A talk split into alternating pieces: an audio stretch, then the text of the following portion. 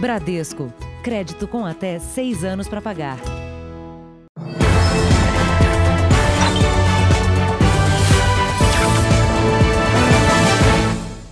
Olá, boa noite.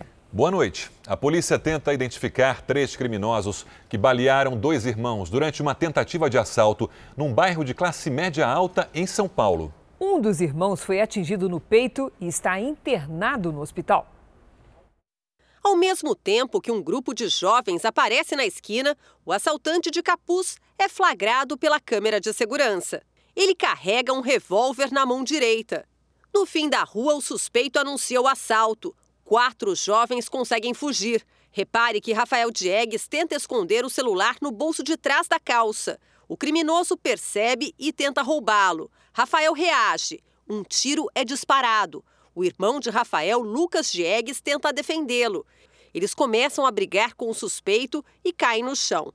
Lucas desarma o assaltante e joga o revólver no meio da rua. Os irmãos não imaginavam que mais dois assaltantes armados iriam aparecer. Eles atiram nas vítimas. Rafael é baleado a queima-roupa. Antes da fuga, um dos criminosos ainda volta para pegar a arma do comparsa. Uns seis tiros, sete tiros mais ou menos. Eu achei que era escapamento de moto. Eu não achei que era tiro. O analista financeiro Rafael Diegues acabou atingido no peito. Ele foi transferido de hospital e deve passar por cirurgia. O estado de saúde dele é estável. O irmão dele, o estudante Lucas Diegues, foi baleado no pé e já recebeu alta. Numa mensagem de áudio, ele falou sobre a apreensão da família. A gente não sabe realmente o que vai acontecer com o estado de saúde do Rafael. Estão fazendo uma investigação em cima dos suspeitos. Também por telefone, um dos amigos que estavam no dia do crime contou como tudo aconteceu. Imagina você correndo, disparo sem parar, no escuro, você realmente quer salvar sua própria vida, correndo pela própria vida, literalmente. Os seis jovens tinham acabado de sair deste bar no final da noite de sábado, no Itaim Bibi, bairro nobre de São Paulo. A polícia investiga se os criminosos estavam do lado de fora, monitorando o movimento e de olho nos celulares e relógios dos clientes. As vítimas caminhavam até uma lanchonete quando foram surpreendidas pelos assaltantes. A polícia investiga se esse veículo que aparece antes do assalto foi usado pelos suspeitos. Veja agora outros destaques do dia. Bolsonaro reafirma que vacina não será obrigatória no Brasil. Vacina russa tem acordo de produção no país. Número de assassinatos volta a crescer no Brasil depois de dois anos. Como brasileiros na Antártica ficam mais isolados para evitar o coronavírus.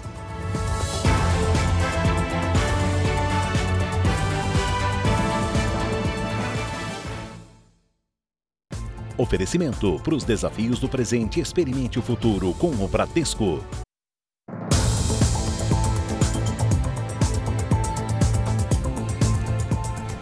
Dois jovens foram baleados e mortos no Rio de Janeiro em um intervalo de apenas dois dias. Um deles era neto do sambista Neguinho da Beija-Flor. Em casa, a família Andrade se sentia segura. Quando começava a dar alguma coisa, eu pedia, vamos ficar dentro de casa, vamos ficar dentro de casa, não vamos sair. Aí o que, que acontece? Dentro de casa. Caio Gomes Soares, de 23 anos, tinha acabado de acordar quando foi atingido por uma bala perdida dentro do quarto. Do lado de fora, acontecia um tiroteio no Morro da Coroa, região central do Rio. Ver ele ali esticado no chão, com, com um copo de suco na mão, isso é muito triste. É uma dor que eu não desejo para mãe nenhuma, para ninguém, para ninguém dessa vida. Caio era formado em educação física, dava aula para idosos. A Polícia Militar informou que um confronto aconteceu na comunidade depois de uma equipe ter sido atacada por homens armados. Em menos de 48 horas, outro jovem também morreu, vítima de um tiroteio, só que na Baixada Fluminense. Gabriel Ribeiro Marcondes, de 20 anos, neto do cantor e compositor Neguinho da Beija-Flor. De acordo com a família, além de estudar mecânica, Gabriel trabalhava com o pai na montagem de tendas de lona para eventos. No dia da morte, ele estava montando uma para um baile funk quando foi atingido por um tiro. Meu neto sai, trabalha e mata meu neto pelas costas. É uma dor insuportável. A PM diz que foi chamada para checar uma denúncia de que o evento não tinha autorização. Os policiais perseguiram dois homens numa moto até o local. As equipes teriam sido recebidas a tiros. Além de Gabriel, outras duas pessoas morreram. No Rio de Janeiro, você não pode mais dizer que aquele determinado lugar. Né? É o Rio de Janeiro inteiro, até no, no interior do estado, a violência já chegou. Imagens de um show com a cantora Mariana Fagundes neste fim de semana no Pará viralizaram na internet. O local estava tomado por uma multidão sem distanciamento nem máscaras. Nos vídeos é possível ver centenas de pessoas no show. Poucas usam máscaras e não havia distanciamento social. A cantora ainda se diz emocionada com tanta gente ali. O show durou cerca de seis horas e aconteceu em uma feira agropecuária no município de Tailândia, a cerca de 200 quilômetros de Belém. Em nota, a assessoria de Mariana Fagundes disse que esse foi o primeiro show da cantora depois de quase oito meses de isolamento. Também por nota, a organização da feira informou que o evento seguiu todas as normas estipuladas em um decreto municipal. Procuramos representantes da prefeitura e recebemos a informação de que todo o controle sanitário foi respeitado, como a medição de temperatura na entrada da feira, distribuição de álcool gel e máscaras e que havia até um helicóptero com UTI à disposição, caso fosse necessário. Cantora Mariana Fagundes voltou a se pronunciar. Disse que só aceitou fazer o show em Tailândia porque eventos desse tipo são permitidos na cidade, que ela sempre respeitou as medidas de segurança e criticou o fato de vários outros setores já terem voltado às atividades, enquanto o entretenimento ainda passa por restrições do isolamento social. Nos primeiros seis meses de 2020, os policiais mataram e morreram mais em comparação com o mesmo período do ano passado. E as mortes violentas que vinham caindo nos últimos anos voltaram a crescer. Os números estão no Anuário da Violência, divulgado hoje. Foi na casa da família, na região metropolitana de Goiânia, que os dois filhos de Eligá, de 18 e 21 anos, foram mortos num suposto confronto com a polícia. Os PMs foram denunciados e respondem na justiça. Eu não quero ficar mais aqui não, entendeu? Faço nem questão de ficar mais nessa casa. Porque lembra tudo, né? Lembra tudo, né? Dos meninos, né? do quadro Caleb, do Vitor, entendeu? No primeiro semestre de 2020, quase 3.200 pessoas foram mortas em ações policiais no Brasil. Crescimento de 6% em comparação com o mesmo período do ano passado. O número de policiais assassinados também teve aumento, de quase 20%. Foram 110. Os dados são do Anuário de Segurança Pública. O levantamento apontou ainda que o número de mortes violentas intencionais cresceu 7% no Brasil em relação ao primeiro semestre do ano passado. Foram mais de 25.500 registros. Em média, uma pessoa é assassinada no país a cada 10 minutos. A alta interrompe uma tendência de queda dos dois últimos anos. Em 2019, foram quase 48 mil mortes, quase 18% a menos que no ano anterior. Crimes contra o patrimônio tiveram redução. O roubo a pedestres caiu 34%. Nos comércios, menos de 20%. No caso de veículos, a queda foi de pouco mais de 20%. Para o pesquisador, a pandemia pode explicar os números. Grandes espaços urbanos centrais, onde a grande circulação faz com que haja é, grandes oportunidades né, para o cometimento desses crimes patrimoniais, acaba implicando, então, uma redução numa redução desses crimes também. Nas redes sociais do Jornal da Record, você fica sabendo quais são os estados com mais vítimas de homicídio no primeiro semestre deste ano. O governador afastado do Rio, Wilson Witzel, apresentou agora há pouco a defesa dele no processo de impeachment. O documento foi encaminhado ao Tribunal Misto, formado por desembargadores e deputados estaduais. A Renata Loures traz as informações ao vivo. Renata, boa noite. Oi, Sérgio. Muito boa noite para você. Boa noite também para quem acompanha a gente. Wilson Witzel confirmou a entrega da defesa por meio de uma rede social. Ele voltou a dizer que sofre de perseguição política e disse que no documento está a verdade que ainda não foi ouvida. O próximo passo é uma análise por parte do relator do tribunal, que tem até 10 dias para apresentar um parecer. Na sequência, deve acontecer outra votação para definir se o processo de impeachment segue ou não. Wilson Witzel é acusado de corrupção por supostos desvios de recursos na área da saúde. Cris, Sérgio. Obrigado, Renata. Com a pandemia do coronavírus, trabalhadores tiveram um contrato de trabalho suspenso e redução da jornada. A chegada do fim do ano lança dúvidas sobre quanto vai ser pago no 13º salário. Os pagamentos do FGTS, INSS e férias também têm mudanças. Aponte a câmera do seu celular para o QR Code na tela e saiba quais são elas. A produção de tortas nesta fábrica não parou durante a pandemia e o pagamento do 13º salário está garantido para o final do ano. Já está programado. Vai cair as duas parcelas certinho. Mário entrou na empresa em julho e já sabe o que vai fazer com o benefício. Eu pretendo fazer uma reforma no meu apartamento, né? E procurar investir um pouco. Planos que Nanda ainda não pode fazer. Há seis meses, a professora de educação física teve o contrato suspenso nas duas academias onde trabalha. Com uma queda de 70% na renda, ela teve de se reinventar com aulas online. Agora a professora tem dúvidas sobre o 13º. Eu não tenho ideia como vai ser. Se o meu contrato foi suspenso, então não contabilizou esses meses. Penso eu, né? Não sei. O 13º salário é uma gratificação natalina e só vai ser pago de forma integral àqueles que trabalharam durante os 12 meses do ano. Funcionários que tiveram o contrato suspenso por causa da pandemia vão receber de forma proporcional. O que importa é, trabalhou mais do que 15 dias, contabiliza. Trabalhou menos, não contabiliza. Ficou suspenso por seis meses, não contabiliza os seis meses para o décimo terceiro. Débora também teve o contrato suspenso porque o salão de beleza onde trabalha ficou fechado. Quando voltou à ativa, a carga horária foi reduzida. Fica a dúvida: trabalhando menos, tem direito ao benefício?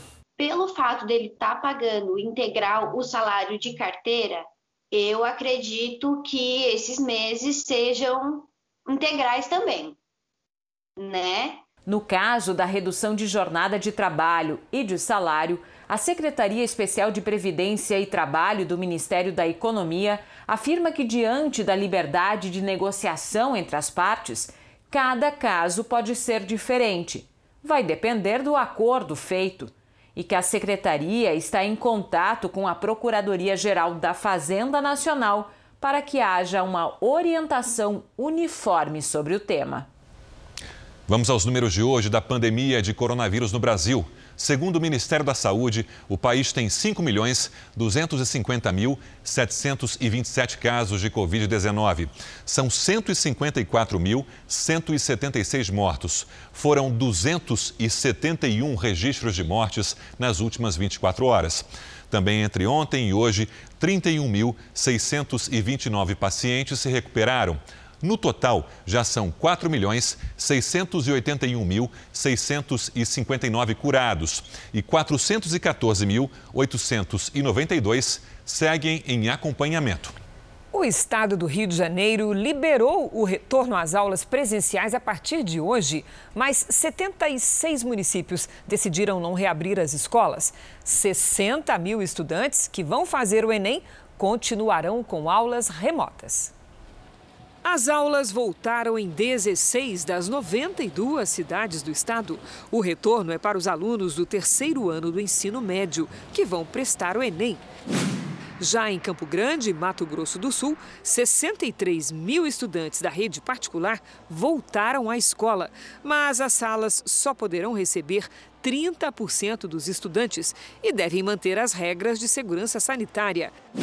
Em Curitiba, Paraná, a reabertura das escolas prevista para hoje foi adiada para a próxima quarta-feira. Veja daqui a pouco, promotor de justiça perde quase 30 mil reais em golpe do Pix. E também pedida a prisão temporária de empresário que atropelou e matou uma idosa em São Paulo.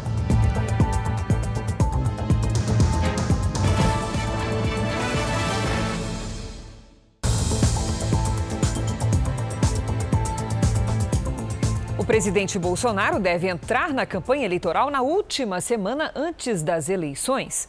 A intenção é declarar apoio a candidatos em algumas cidades. Hoje, o presidente voltou a dizer que a vacina contra o coronavírus não será obrigatória no Brasil.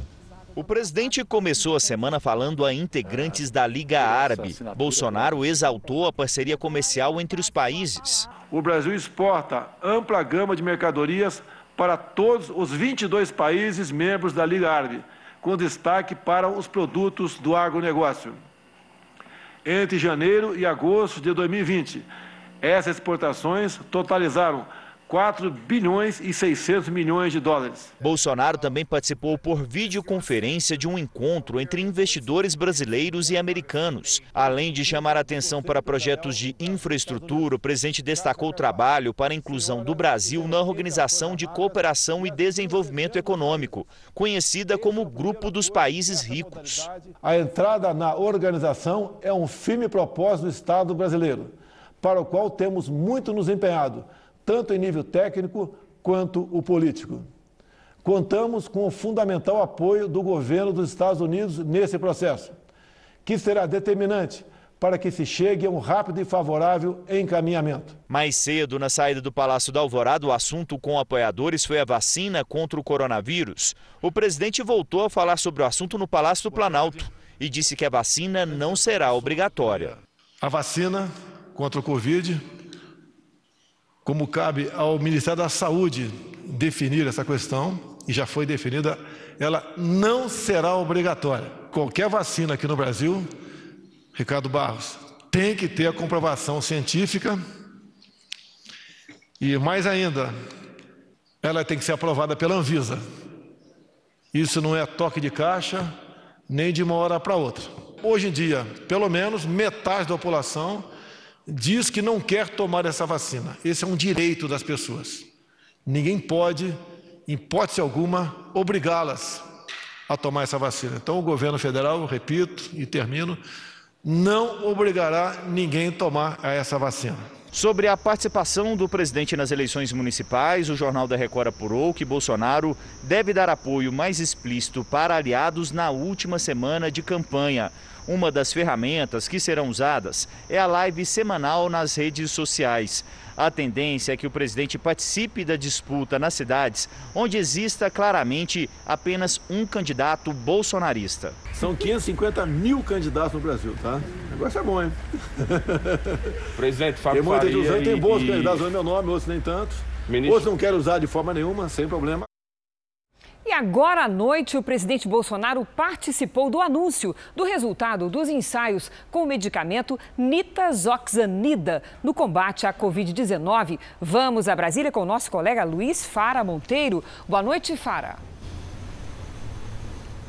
Oi, Cris, boa noite, boa noite a todos. Entre as mais de duas mil substâncias analisadas, a nitazoxanida apresentou 94% de capacidade para inibir a doença.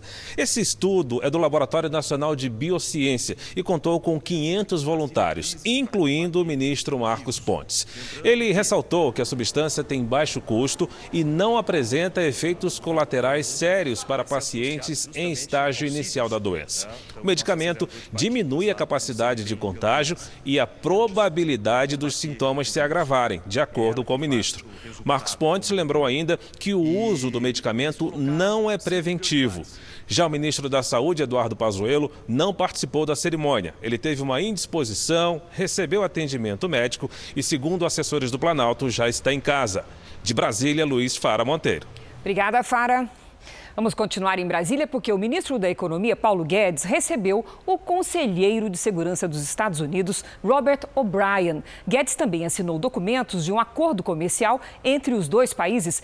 Quem tem as informações é o repórter Clébio Cavagnoli. Boa noite, Clébio.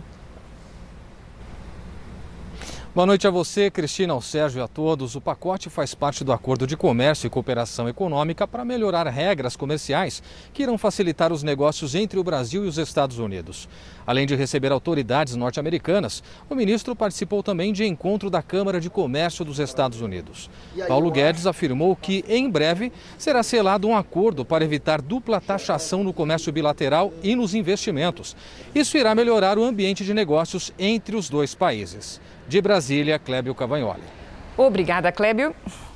Veja em instantes: temporal provoca estragos e alagamentos em São Paulo. E também, mulher perde meio milhão de reais no golpe do falso romance.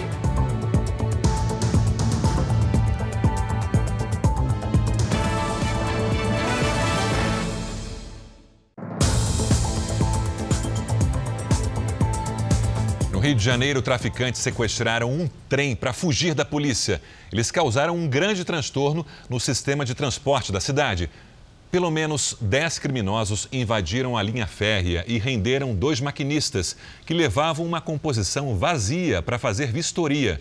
Os criminosos andaram por dois quilômetros, desembarcaram na estação seguinte e fugiram. A circulação dos trens chegou a ficar suspensa por quatro horas. O sequestro aconteceu após um confronto entre PMs e traficantes na comunidade do Jacarezinho, na Zona Norte.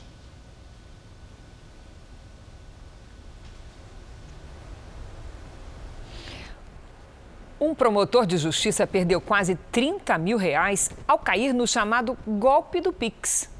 15 dias depois de se cadastrar no Pix, o promotor de justiça recebeu um SMS com a informação que o cadastro estava desatualizado.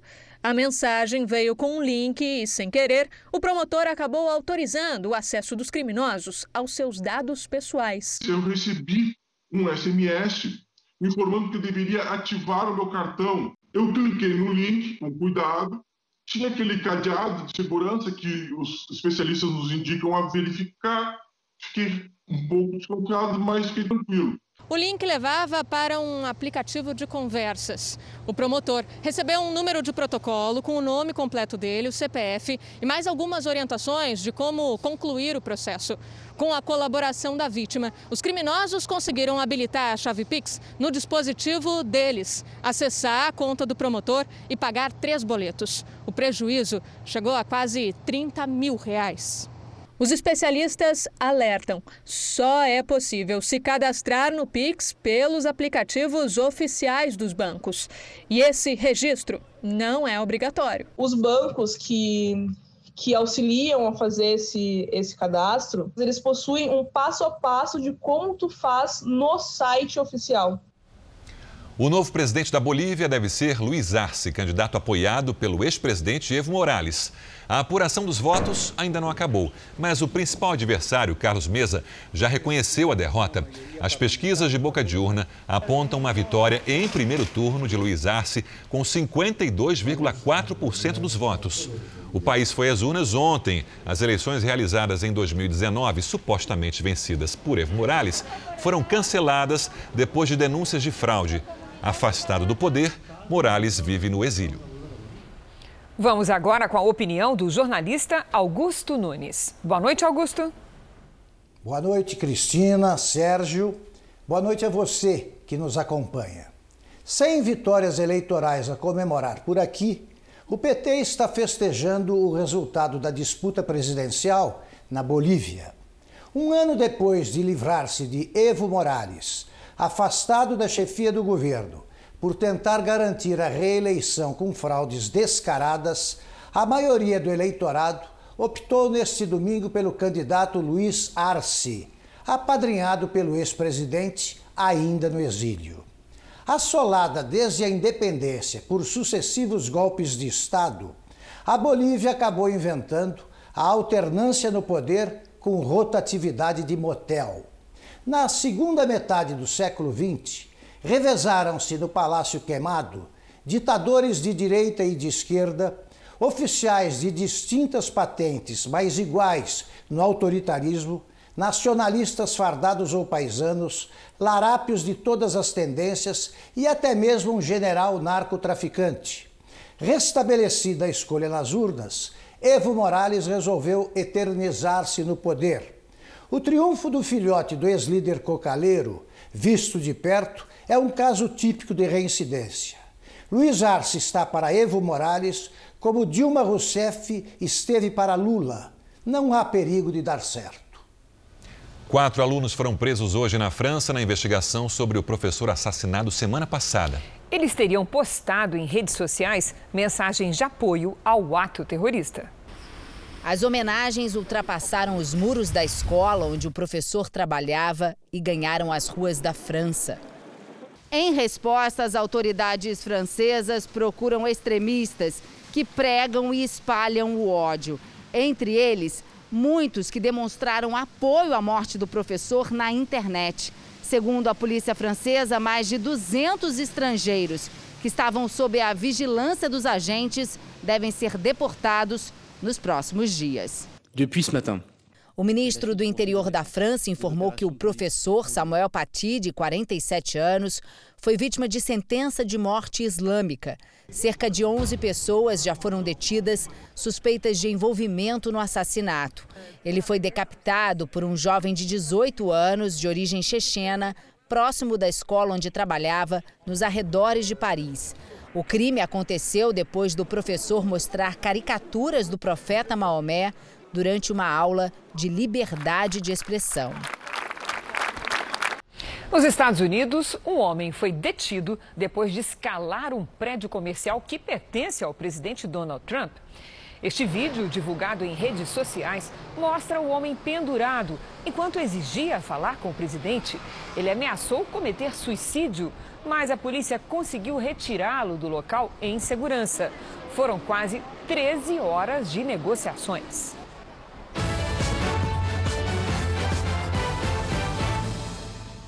Em um telefonema com sua equipe de campanha, o presidente Donald Trump afirmou que o infectologista-chefe da Casa Branca é um desastre e que os americanos estão cansados de ouvi-lo.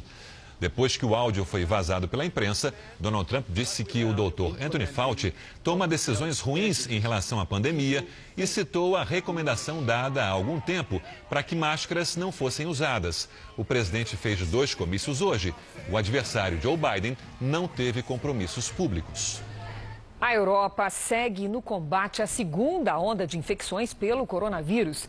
O primeiro-ministro da Itália anunciou novas medidas para conter a expansão da Covid-19. Bares e restaurantes terão restrições após as seis da tarde. Os eventos com muitas pessoas estão proibidos. Somente hoje, quase 12 mil pessoas foram infectadas e já são cinco dias consecutivos de recordes de casos em todo o país. Já em Portugal, o governo confirmou 100 mil casos ativos da doença. Na Alemanha, depois de seis dias, houve uma redução no número de infectados.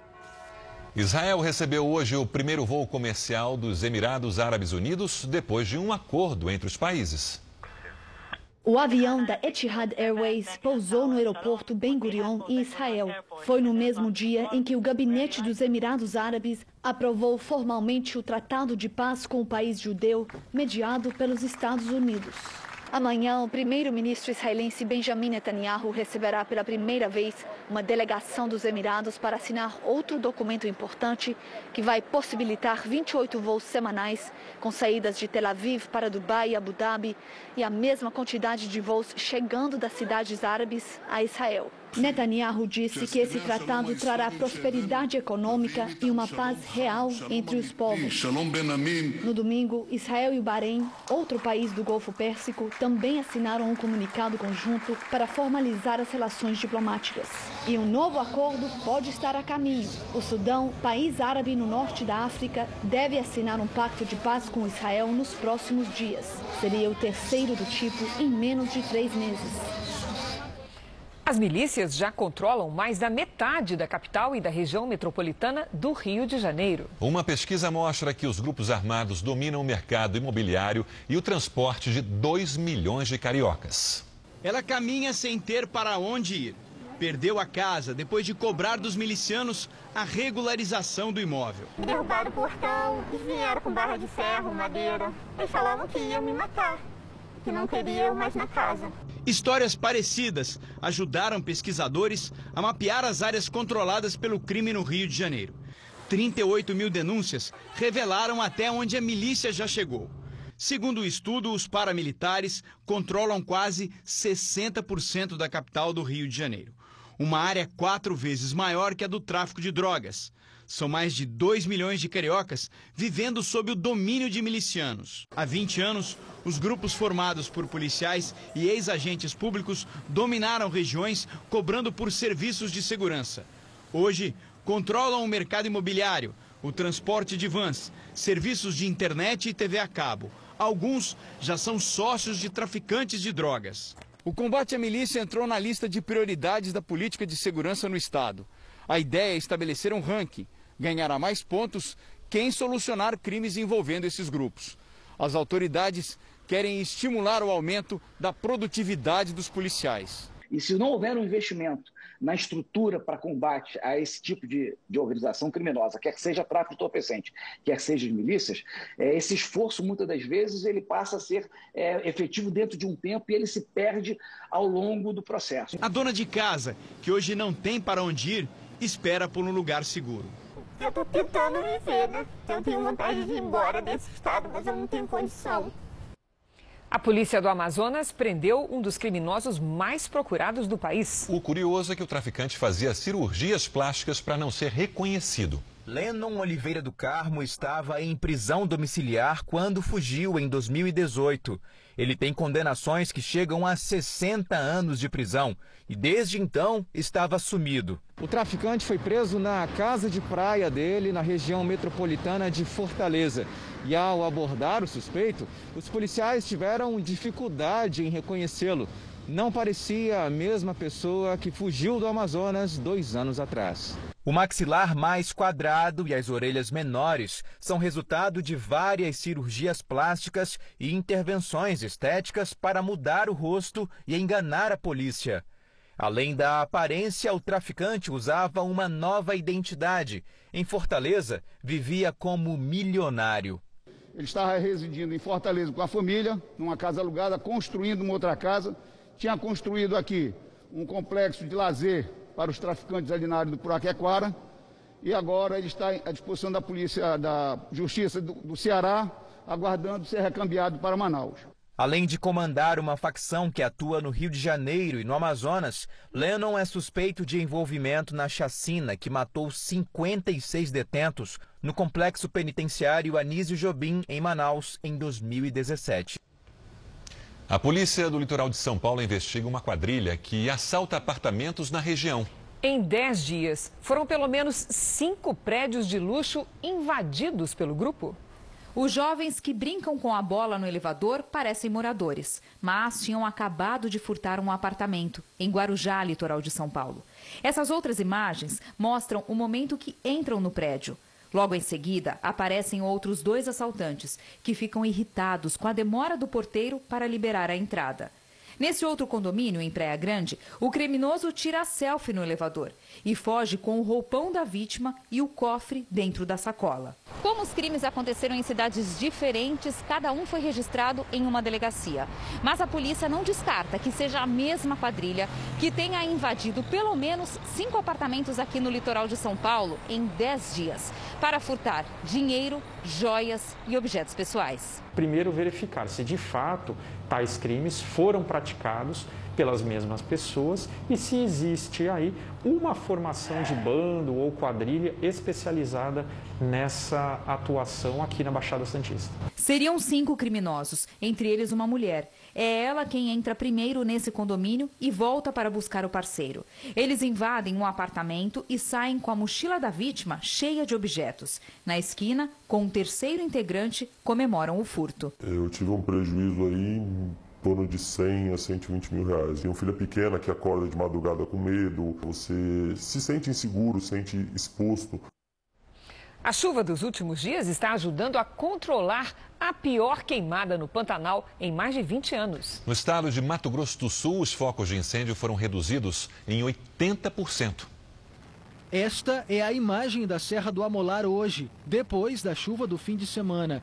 Do alto quase não se vêem mais focos de incêndio, mas no pé da serra, brigadistas do Ibama continuam combatendo o fogo que persiste em alguns pontos. A região do Amolar, próxima à divisa com o estado de Mato Grosso, é considerada a área mais preservada do Pantanal. Foram quase dois meses de incêndios por aqui.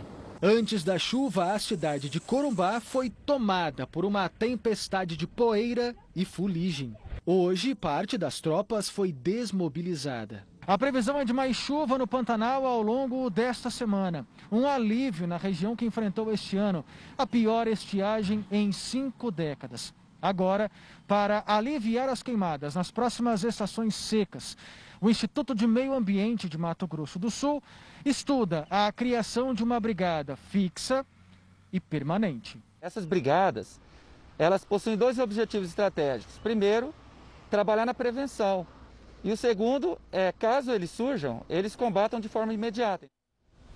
Um programa de recuperação ambiental vai usar drones para espalhar sementes em florestas atingidas por incêndios na Austrália.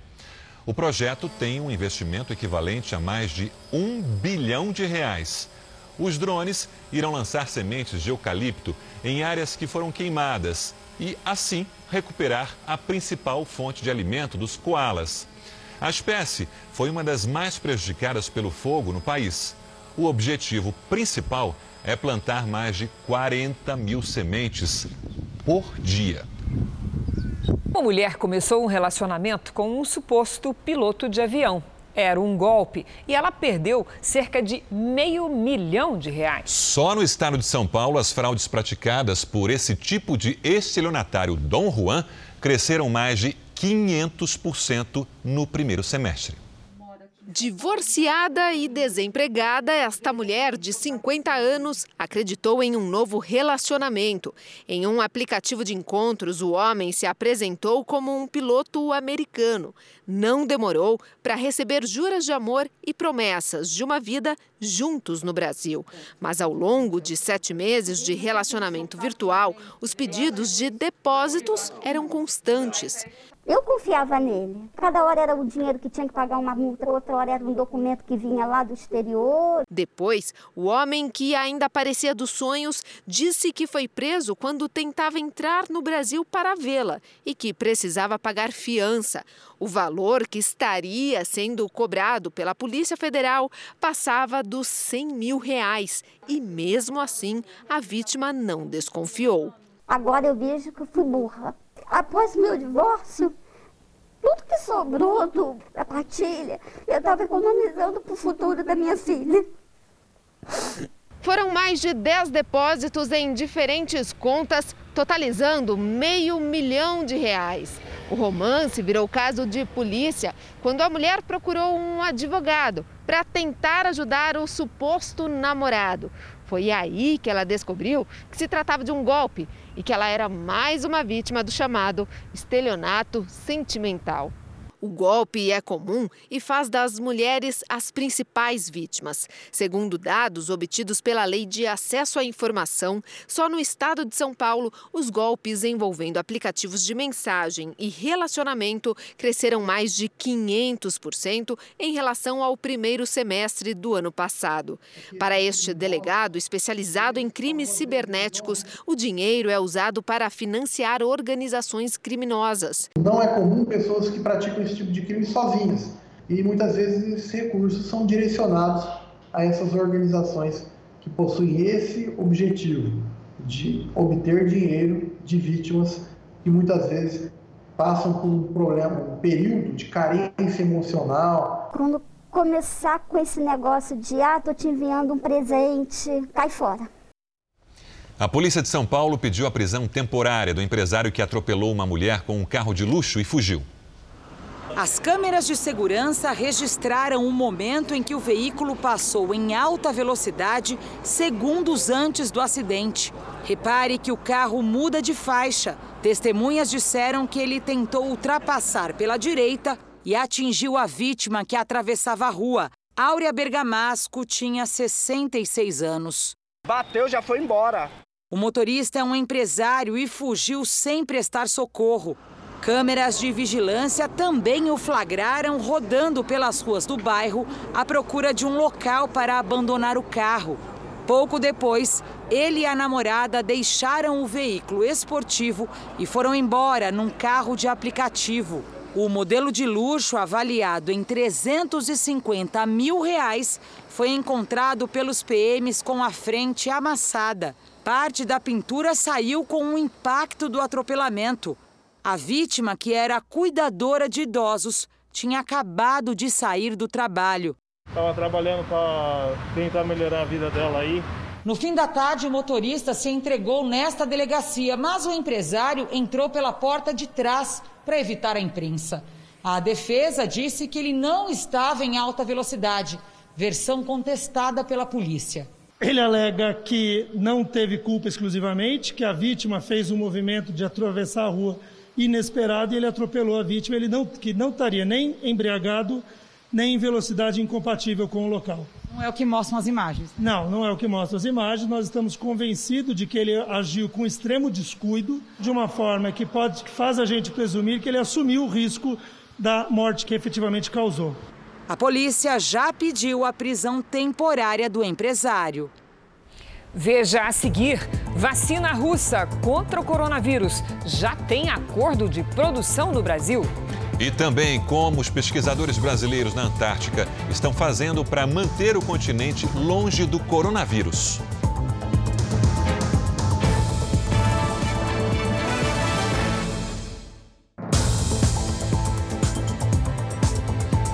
A cidade de São Paulo e a região metropolitana foram atingidas hoje à tarde por uma chuva forte que durou duas horas.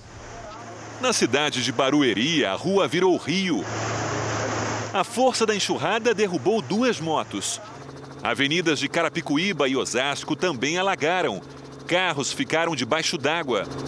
Estas duas mulheres caminharam na enchente com o nível da água quase na cintura. Na capital paulista, parte da Zona Sul, a região central e a norte ficaram em estado de atenção. Pelo menos 10 árvores caíram. Algumas afetaram a rede elétrica. Vários bairros ficaram sem luz. A semana começa com chuva forte em São Paulo, Mato Grosso, Goiás e no Distrito Federal. Será que essa chuva continua? Vamos saber com Lidiane Sayuri. Boa noite, Lid. Boa noite, Cris. Não só continua, quanto vai, como vai apertar também, viu?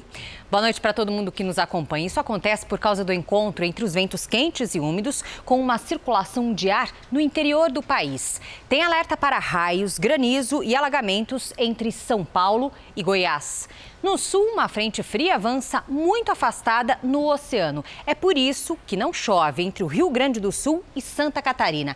Tempo firme também no Nordeste, Tocantins e Pará. Nos outros estados do norte, chove apenas em algumas cidades. E justamente por causa dessa chuva mal distribuída que fez o nível do Rio Madeira atingir sua segunda pior marca histórica, com 1,68m em Porto Velho, Rondônia. O mínimo para navegação são 4 metros. Amanhã, em Cuiabá, a máxima deve chegar aos 36 graus e até 29 em Curitiba. Atenção, capitais. Rio de Janeiro, São Paulo, Goiânia e Belo Horizonte. A chuva pode ser bem forte, com máximas de 32, 28, 29 e 23 graus. Cris? Começou a chuvarada, Lídia. Sim. Obrigada, Até amanhã. querida. Lideranças sindicais e empresariais marcaram para amanhã em Brasília manifestação a favor da derrubada do veto presidencial à desoneração da folha de pagamento. Os setores que podem perder o benefício são responsáveis por mais de 6 milhões de empregos. A concentração vai ser no Ministério da Economia, de onde os manifestantes vão partir em caminhada até a Praça dos Três Poderes. As lideranças sindicais e empresariais querem mostrar aos parlamentares a importância da derrubada do veto do presidente Jair Bolsonaro à prorrogação por mais um ano da desoneração da folha salarial aprovada pelo Congresso. O benefício atende a 17 dos setores da economia que mais empregam no país. A maioria dos parlamentares é a favor da derrubada do veto, mas o governo tem conseguido adiar a votação. O Planalto alega que não há previsão no orçamento. Já os empresários consideram que o fim da desoneração vai prejudicar segmentos da economia brasileira responsáveis por 6 milhões de empregos.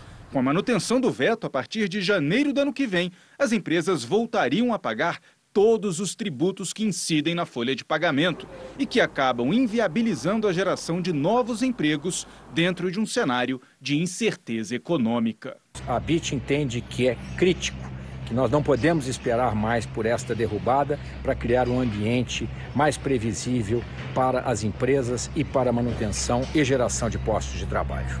Nós não podemos ter a desoneração não prorrogada por mais um ano, sob o risco de apagão em telecomunicações em alguns locais, sob o risco de demissão de até 500 mil trabalhadores, entre os quais call center, tecnologia da informação e comunicação e infraestrutura de redes. No Congresso, muitos defendem que não é possível adiar ainda mais essa discussão e, por isso, apoiam a manifestação marcada para amanhã. Tudo isso para reafirmar ao governo e ao Congresso a necessidade total de, no próximo dia 4 de novembro, o Congresso derrubar esse veto. Uma vacina contra a Covid-19 desenvolvida pela Rússia deve ser produzida em larga escala no Brasil a partir de dezembro. A farmacêutica União Química, com sede em São Paulo, será responsável. A vacina está na fase 3 de testes com 40 mil voluntários. Aqui no Brasil, Paraná e Bahia firmaram um acordo com o governo russo para fazer os ensaios clínicos, que contam com mais de 10 mil pessoas. Até agora, segundo a Anvisa, ainda não há pedido de registro dessa vacina. Outra vacina a ser produzida no Brasil é a Coronavac, da China. A fabricação será feita pelo Instituto Butantan. Ela também está na última fase de testes.